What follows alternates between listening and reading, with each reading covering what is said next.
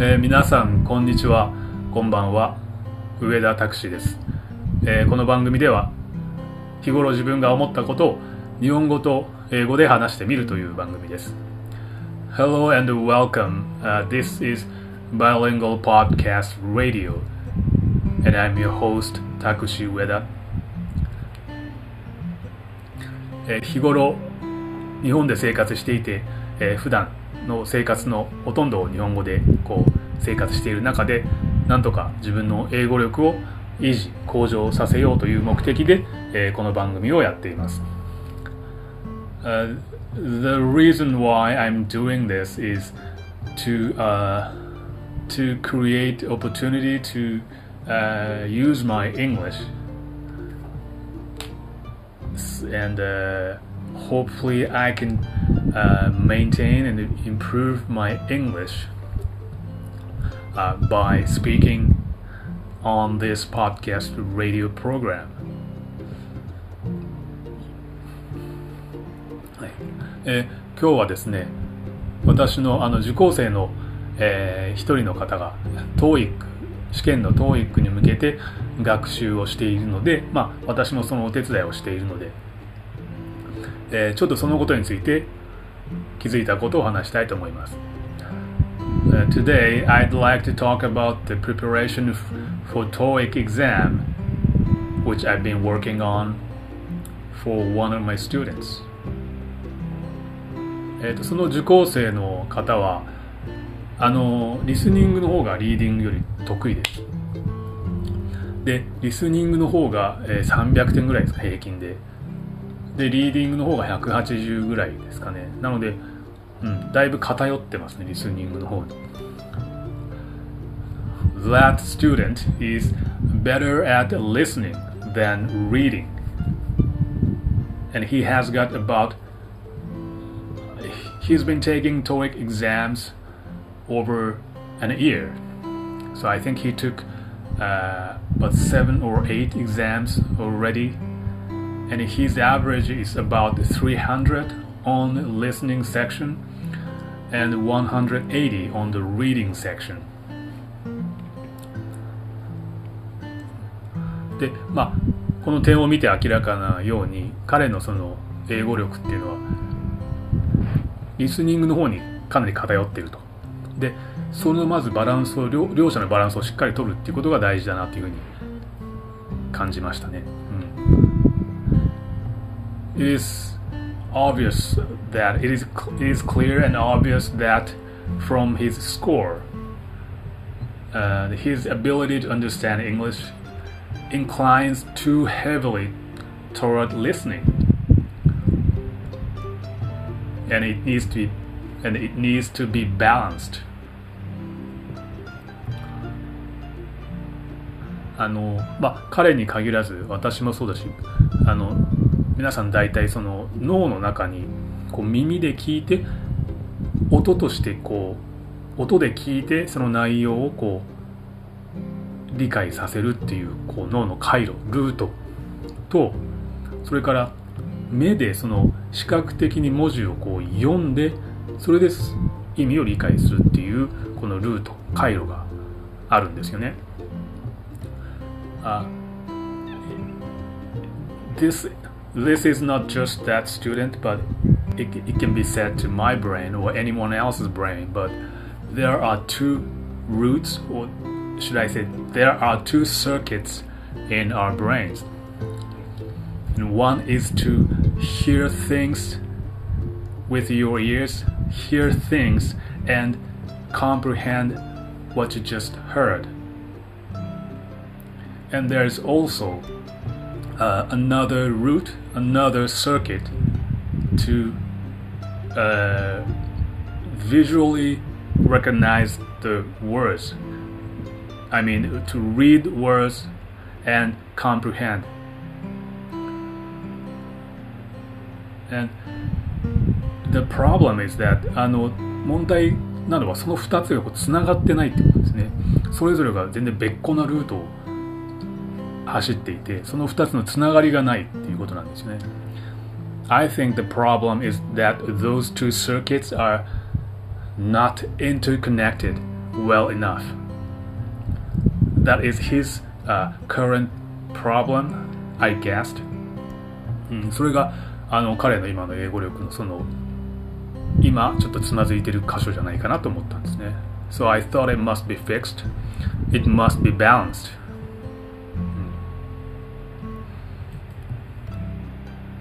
であの私が彼にまずこうややってみようというふうにあの提案して、まあ、彼がそれをやってくれているんですけどもそれは、えー、例えばまあ長文とかがあった時にまずはあの試験問題と同じように黙読をしてで何の助けも得ないで自分でどれぐらい理解できるかをまず試してみる。Uh, here's what I'm trying to do with him. This is the thing that I told him to do, and he's been working on it. Uh, first, read the passage silently and try to understand without any help, without looking at the translation of the passage. でこれ最初にまずこれをやるっていうのは絶対大事ですねいきなり答えを見ないっていうことですねなんでかというとやっぱり その人間の脳が新しい回路を作っていく時には必ずやっぱり多少のストレスを感じる必要があって負荷をかけてでそれを一生懸命跳ね返そうとすることで脳が力をだんだん発揮してくるんですよね、うん、なので最初はまず自分の力でやってみると。ここが大事になります。This is an important process. In order to train your brain, you need to experience a certain amount of stress and overcome that stress, overcome that obstacle, bounce back, so to speak. You have to bounce that stress back. Then your brain grows, uh, your brain circuits get your uh, the circuits in your brain uh, spread or broaden create more networks in your brain you know so first try all by yourself でそれをまずやってみたら当然まあわからないこともありますねそれは当然それで OK で今度はそれをあの音読をするってことです自分で声に出してパッセージを読むってことですね Then read the passage aloud It's okay if you don't know what it means but first uh, just try to read it aloud by yourself. で今度はそのパッセージの中で意味がもしわからないところがあったらあの答えだったりをチェックしたり、まあ、自分で調べたりして意味を把握すると。最初はとりあえず音として読んで今度はじゃあそれ何を意味してるのかってしっかりと腹落ちさせる抑えるとかですね。でその意味を抑えた上でまたしっかりと音に出して読むと音読をするんです Uh, after you read it aloud, then check the answer of that problem or check the translation of the passage to get the understanding of it, to get the grasp of it. And with that understanding of the passage in your mind, again, read it aloud. ですね、ここまで、まあ、最初は要するにノーヒントで自分の力でやってみると。難しくてまず自分のちょっと負荷をかけるため。で次に今度は、えー、まず音読をすると。音で。その次に今度パッセージの意味をしっかり押さえてからもう一回音読をする。その順番をあえて階段のようにつける必要があるんですねいきなり答えを見たら簡単すぎるしいきなりもう分かんないことをパッとやって挫折しても意味がないので順番グラデーションをつけてやっていくっていうことですね Okay, uh, here's what I said. Uh, first, give a try yourself, all by yourself, to give your brain a certain amount of stress. Second, get a hint and try it again. Getting a hint means uh, get the understanding of the passage. Okay? Or maybe if you don't know the if you don't know how to pronounce a certain word, then check check that uh, pronunciation with the internet or dictionary. Then finally get the complete understanding of the passage and read it aloud again.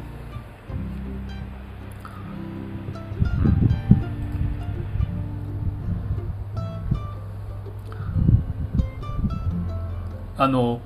最最初にですねその人間の脳にその耳から入ってあの内容を理解するっていう回路ですねルートと目で文字を読んで内容を理解するっていう回路が、まあ、2つ別々にあるのでそこが同じ内容を聞いてもそのどこのルートで来る右のルートから来たら分かるけど左のルートからだと分からないっていう風になっているのでそこをですねつなげてあげようっていうあの目的ですこれは。でなのでこう意味を抑えてかつ目で読むのと声に出して読むと音として捉えるのを同時にやってるわけですね。でこれをやることでその2つの回路の間にこうつながりが出て出てくるとできてくると。This is the crucial part of the process. By understanding the meaning of the passage and reading it aloud, two different rows or two different circuits in your brain start to interconnect.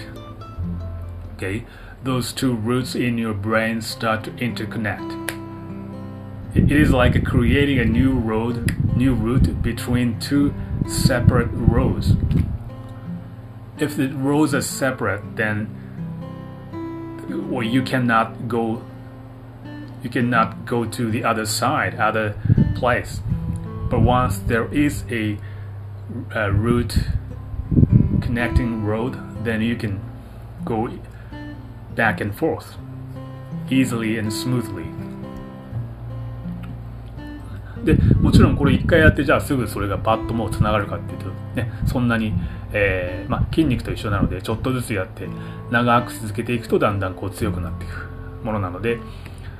23日置いてまた同じパッセージをまたやってみてください。でまたやっぱ最初はノーヒントでやってみてください。そうすると23日前に最初にやった時よりも多分理解が早いですよね。でこれをいろんなパッセージですね。やってる何回かやってる同じものじゃなくて例えば新聞例えば雑誌例えばネットニュース何でもいいですけどでやってみると。そうすることによってこう脳の中にその耳から入ってくる同じ英語でも耳から入ってくるルートと目で文字として認識するルートがあのそれぞれがあのあってそれがだんだんつながってくると。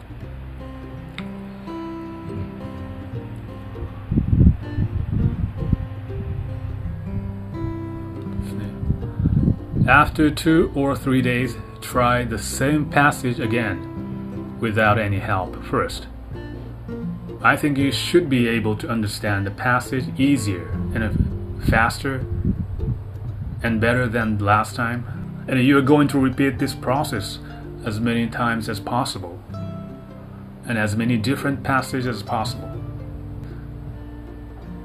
You know, then, then you're going to improve your English listening and reading skills. でただちょっと気をつけていただきたいのがですねもしそのパッセージの中で、まあ、3割とか4割4割以上もしわからない単語があるのであればそれはですねあのまずそのボキャブラリーをあの強くすることをまずやってください。順番としてはそうですね。なんとなく。で全体の、ま、7割ぐらい単語がわかるのであればその7割から今度は全体を推測するというあの練習も必要になってくるのであの7割ぐらいもし分かればそれでもうリーディングの練習をしてほしいなと思います。もしそれが6割ぐらいともしくは半分ぐらいしかあの知らない単語がある。知らない単語がまだ半分ぐらいしかないのであれば、えーと、ボキャブラリーの強化をまずやってください。I want you to be very careful on this. If you don't know the meaning of more than 30, uh, 40% of the words in the passage, then you should you should first build the vocabulary before starting to uh, practice reading. If you know the meaning of more than 60 70% of the words in the passage, then you should, yes, practice reading and comprehending the passage.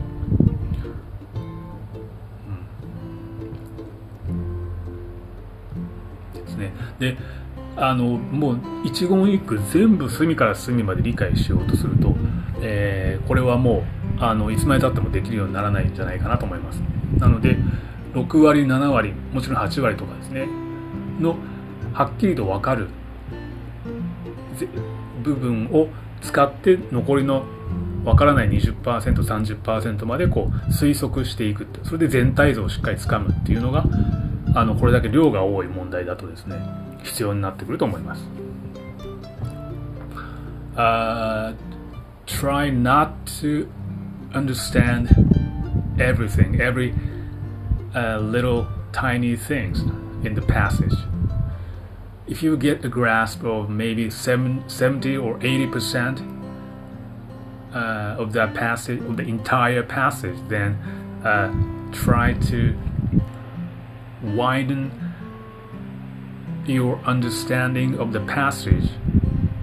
and get the entire image, get the image for the entire passage. Uh, of course, it, it would be better if you understand the, uh, if you understand 100%, that would be great. But uh, if you are if you are able to understand it 100%, you wouldn't probably have to uh, take TOEIC exam. Yes, so uh, try not to be perfect all the time. Okay. If you are uh, if you can understand 60% or 70%, then yes, that's a good sign. So, with the understanding of that 60 or 70%, get the grasp, get the image of the entire passage. はい。えー、じゃあ今日は以上になります。えー、ご視聴ありがとうございました。Uh, that's all for today and thank you for listening. I'll see you next time.